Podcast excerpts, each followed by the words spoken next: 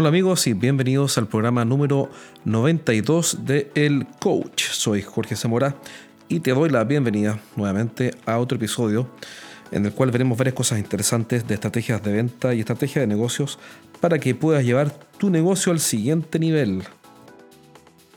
Hoy día quiero hablar de algo que puede que te ponga los pelos de punta, puede que me cueste más de algún eh, detractor, puede que alguien incluso no vuelva a escuchar este podcast porque diga este tipo es un soberbio, es un vehemente, un arrogante y no tengo por qué escuchar pesadas de este tipo. Pero este podcast no está dirigido a eh, los yes men, a, los a las personas que a todo le dicen que sí y que buscan ese equilibrio perfecto, esa, esa especie de armonía a todo precio, sino que está dirigido a las personas que efectivamente quieren llevar su negocio al próximo nivel. Y para que los negocios mejoren, hay que, hay que tomar decisiones, hay que ver la cruda realidad tal como es y hay que romper huevos. En España, si no me equivoco, se dice para hacer tortillas hay que romper huevos. Y por eso hoy día vamos a romper, un par de huevos. Este podcast bien podría llamarse, o yo podría pensar, incluso en cambiarle el nombre de qué coach que nada, le pongo el rompehuevos y ya con eso quedaría bastante eh, despejada la cancha para poder decir todo lo que pienso.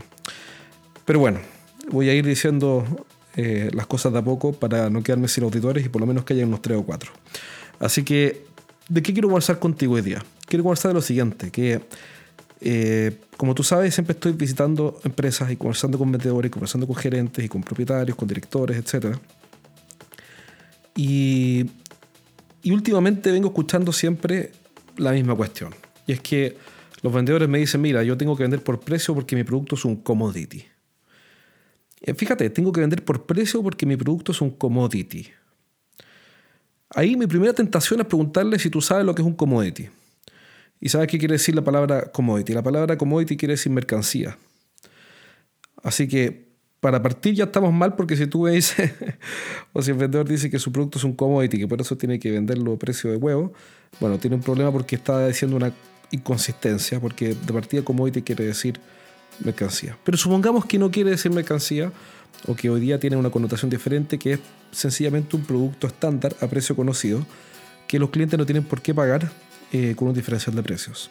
Supongamos que es así por un minuto. Hace un tiempo atrás hice un entrenamiento de venta de una empresa que vende cables, cables para la construcción. Y en la mitad levantó la mano un vendedor y me dijo, sabe que mire, todo lo que usted dice es muy bonito la teoría, pero en la práctica no sirve de nada. Y cuando pasan esas cosas, eh, en general yo no entro en la discusión. Sencillamente le pregunto por qué opina de eso y trato de ayudar.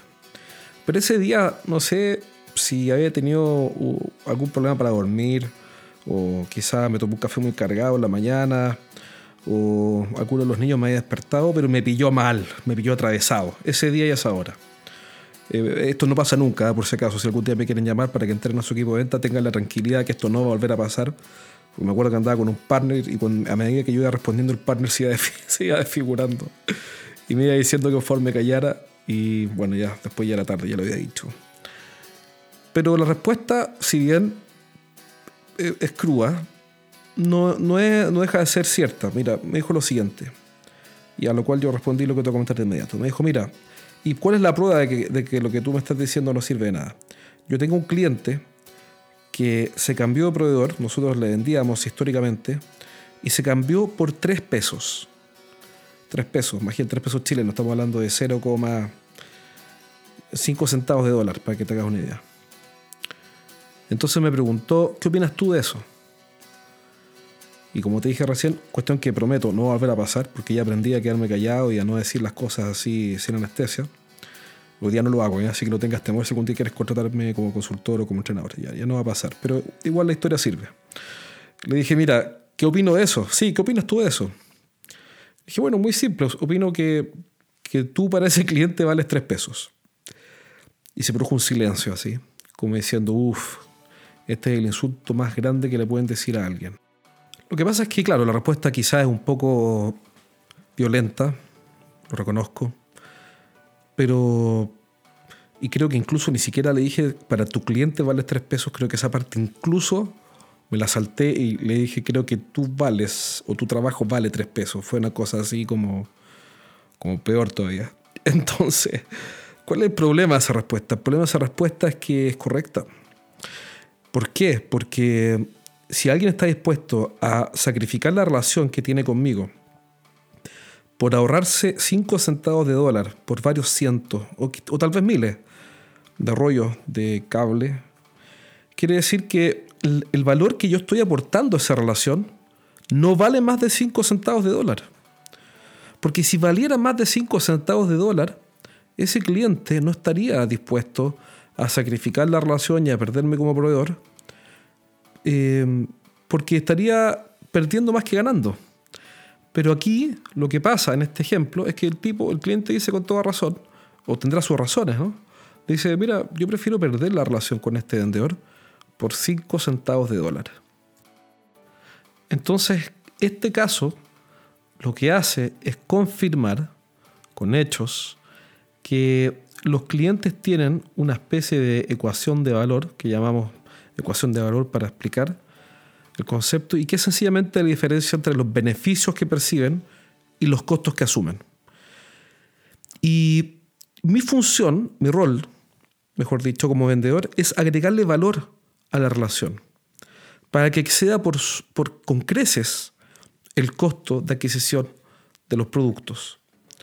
Y en la medida que yo no agrego valor, sino que soy un simple tomador de pedidos que va a preguntarle, oiga, ¿qué va a querer? o cuántas unidades necesita, o si va a repetir o no el pedido, o etcétera.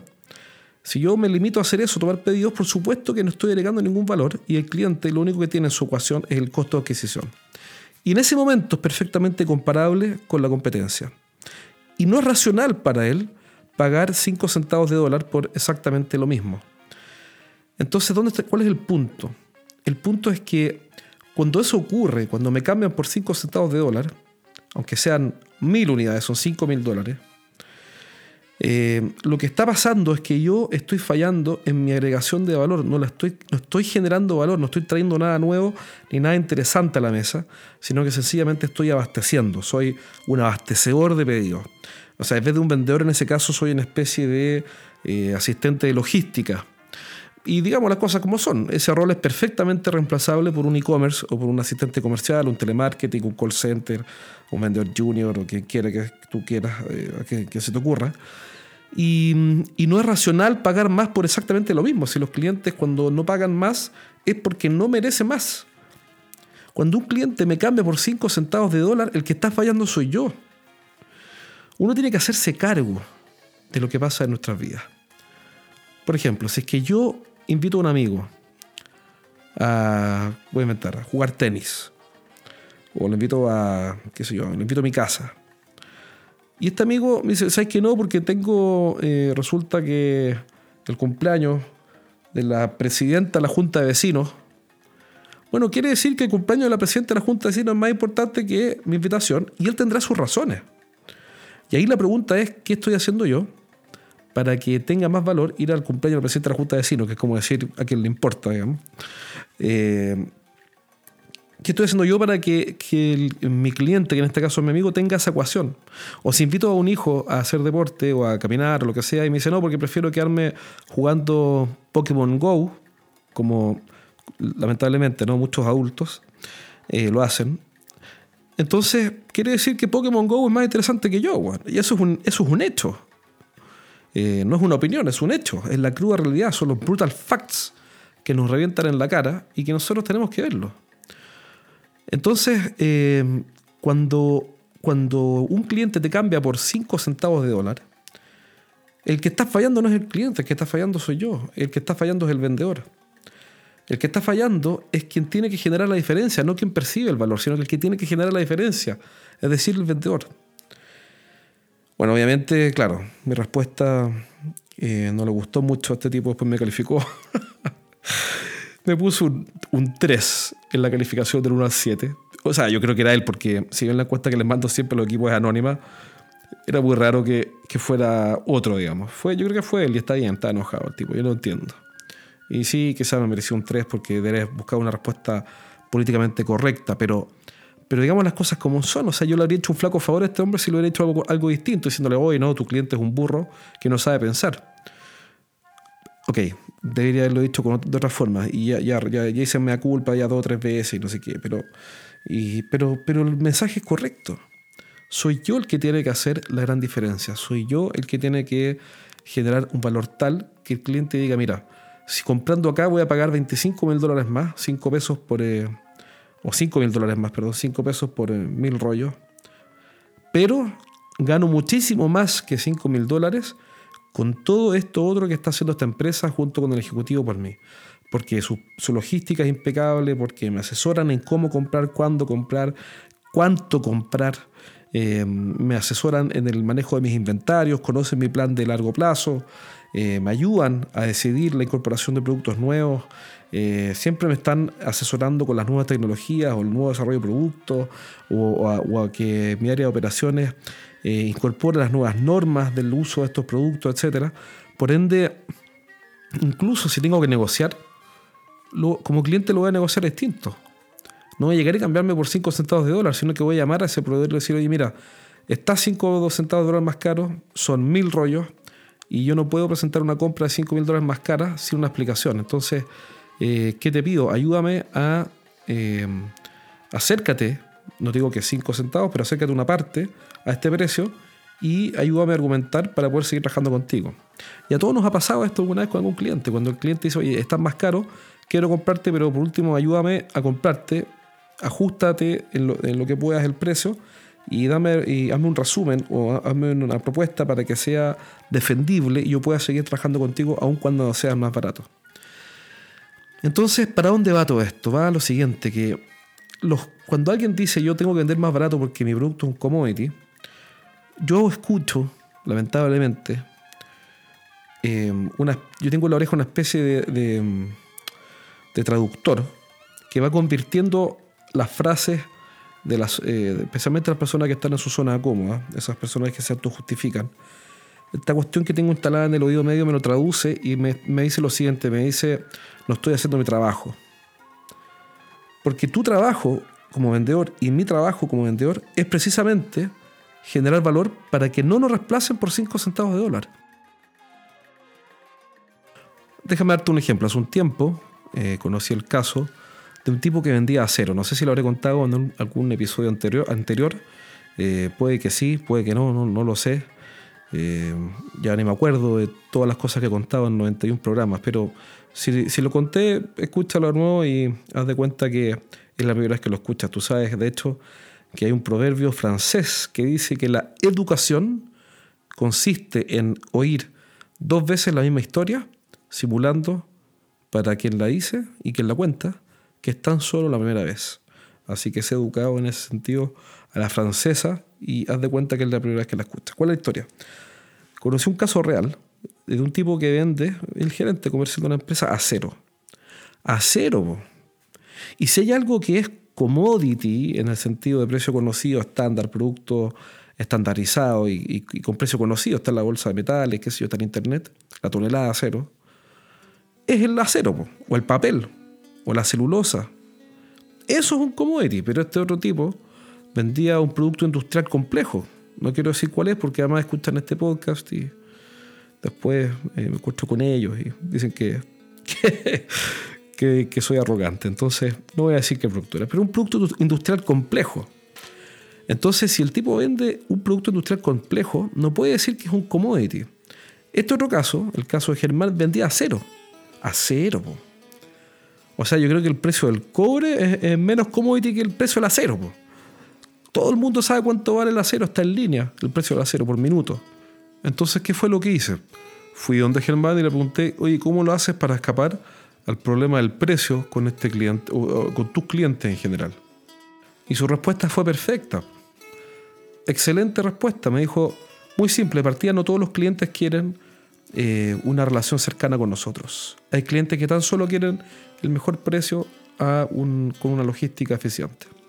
Y le damos eso, pero no, no le damos eh, foco ni prioridad. ¿Y en quiénes nos enfocamos? En los clientes que valoran aquello que está fuera del precio del acero. Entonces, para entender mejor, le pregunté, bueno, ¿y a qué te refieres con eso? Muy simple, me dijo, mira, me acerco a los clientes y yo conozco mejor su logística y su demanda que ellos mismos. Por ende, por el estudio que yo les hago de su eh, inventario y de sus ventas en unidades, yo no meto el tema de las platas, me dijo, pero el tema de las unidades, puedo proyectar cuáles son los momentos ideales para comprar, las cantidades ideales para comprar.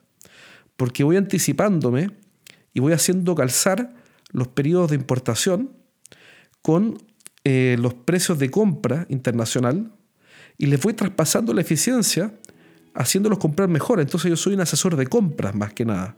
O sea, en vez de ser yo el vendedor de esta compañía, soy, en cuanto a mi rol, el encargado de compras de mi cliente. Porque sin duda yo tengo como vendedor de acero mucha más información que él. Entonces voy comprando en el momento indicado, a, las cantidades indicadas, voy calzando esto con los periodos, con los, con los, plazos de navegación, de despacho, navegación, importación, etc. Y lo voy haciendo calzar con el nivel de inventario que tiene, y eso lo voy haciendo calzar con el nivel de inventario histórico en esta época, y eso lo voy haciendo calzar con eh, la venta eh, proyectada o la demanda proyectada en unidades, en toneladas eh, para este cliente entonces, eh, yo la verdad es que le resuelvo un tremendo problema. Y es un problema que él por sí mismo no puede resolver. Es decir, es mucho más eficiente para él comprarme a mí que eh, él dejar de hacer su negocio o, digamos, desconcentrarse de su negocio por meterse en el mundo del acero. Entonces, como, como me pasa esa parte del trabajo a mí, yo me hago cargo de todo esto y él se concentra en su negocio y no se concentra en hacer calzar todo lo que te acabo de comentar.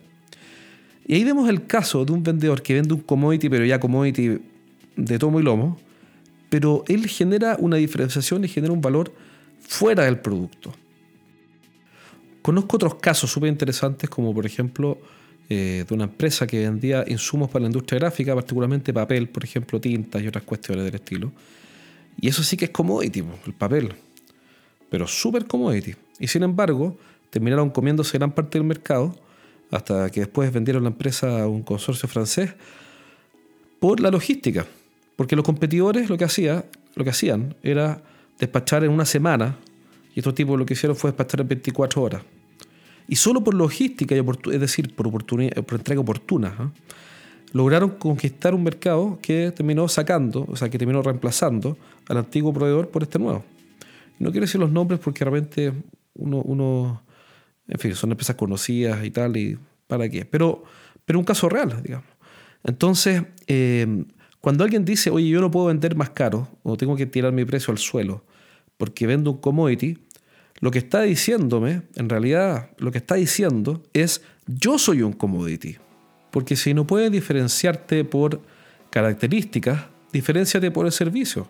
Si no te diferencias por el servicio, diferenciate por la entrega. Si no por la logística, si no por eh, el empaque. Si no es por el empaque, diferenciate por la garantía. Si no es por la garantía, diferenciate por hacer una alianza con otro proveedor para entregar una solución combinada que es mucho mejor que la solución de cada uno en forma independiente. Si no te puedes diferenciar por ninguna de las anteriores, diferenciate por la relación, por la ayuda que le das a tu cliente, como lo hizo el, el tipo que vendía cero. En fin, podemos seguir hablando de cómo diferenciarnos eh, durante mucho rato. El punto es que, eh, y ya podríamos dedicar un capítulo a eso, quizás a ver algunas ideas o estrategias de diferenciación. Eh, porque ciertamente existen mecanismos y, para diferenciarse, y estrategias y métodos paso a paso, etcétera, pero, pero por lo inmediato, lo importante, la idea que quiero instalar es que siempre existe una forma de diferenciar el producto. Cuando alguien dice que ya no se puede diferenciar, esa persona lo que está haciendo es rendirse, es considerar que la realidad es una constante que él no puede modificar y eso no es cierto. La realidad la podemos modificar, la podemos cambiar, pero depende de nosotros mismos. Y no es culpa ni de los chinos, ni del gobierno, que el gobierno haga todo lo posible para que la economía se vaya al piso. Pero, en fin, no es ni culpa en, ese sentido, en este contexto estratégico, no es culpa de los chinos, ni de la macroeconomía, ni, de la, ni del calentamiento global, ni de la corriente del niño es nuestra responsabilidad generar un valor tal que nuestro producto, que inicialmente podría llamarse, comillas, un commodity, deje de serlo. Porque nosotros no somos un commodity, somos personas valiosas que podemos agregar muchísimo valor. Ahora, ¿cómo saber cuál es la estrategia o cómo tengo que agregar valor? Mira, la respuesta es tan sencilla que no la vas a creer. La respuesta parte por ir a preguntar a los clientes cuál es el problema no resuelto que tienen hoy día en nuestra categoría de productos. Y ellos están a decir, mira, sabes que el problema es la entrega, o el problema es el servicio, el problema es el soporte, el problema es la configuración, el problema es que el proceso de compra es complejo, o que el proceso de compra es lento, o que está lleno de errores, etc. Y ahí vamos a encontrar la oportunidad de diferenciarnos. Si esta cuestión, eh, claro, uno puede desarrollar una estrategia más sofisticada que otra, pero, pero finalmente no hay nada que vaya mucho más allá de sencillamente acercarse a los clientes y preguntarles cómo y en qué los podemos ayudar. Espero que este programa haya sido de tu interés. Recuerda visitarnos en estrategiasdeventa.com. Estrategiasdeventa.com. Ahí puedes descargar los primeros tres capítulos de mi libro, Los siete pecados de los ejecutivos de venta, donde hay un capítulo entero dedicado a la diferenciación. Así que ahí puedes aprender muchísimo sobre cómo diferenciarte con una propuesta de valor interesante para tus clientes. También recuerda recomendarle este podcast a alguien que tú creas que le puede interesar, quizá alguien de tu empresa o otro lugar. Y nos vemos pronto en el próximo programa, en el episodio número 93 de El Coach. Un abrazo, nos vemos pronto.